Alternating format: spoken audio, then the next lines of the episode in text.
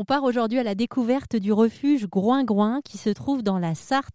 Depuis euh, près de 15 ans maintenant, plusieurs bénévoles se relaient pour pouvoir donner une vie meilleure. Alors au départ, ça a commencé par des cochons et puis aujourd'hui, la famille Groin-Groin est assez élargie. On y trouve des vaches, euh, des veaux, des poneys, des poules, des chèvres. Tous ces animaux peuvent être parrainés.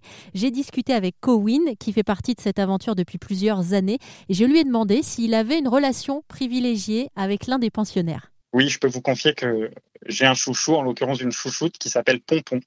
Et mes anciens collègues ont, ont eu euh, l'excellente idée de, de m'offrir euh, le parrainage de, de, Pompon.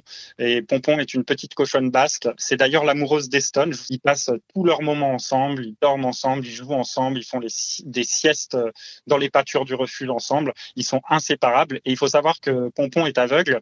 Et en fait, Eston est devenu son guide. Et, et grâce à Eston, maintenant, Pompon peut euh, se déplacer dans le refuge euh, sans aucun souci. Et c'est vraiment, c'est vraiment une petite cochonne que j'adore. C'est votre filleule en plus, hein, donc vous devez en être très fier. C'est ma filleule, j'en suis très très fier. C'est euh, vraiment, elle a vraiment une personnalité euh, euh, en or.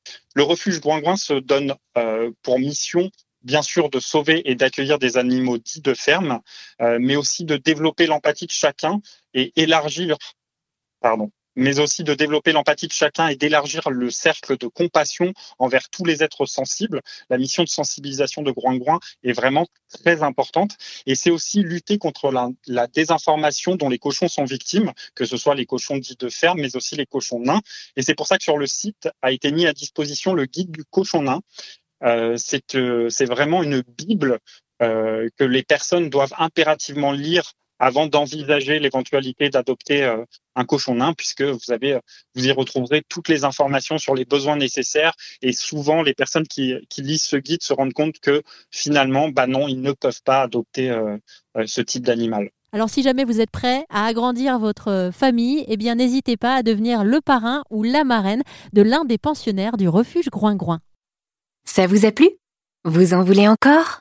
Il y a en ce moment des milliers de podcasts 100% positifs qui vous attendent sur l'application AirZen.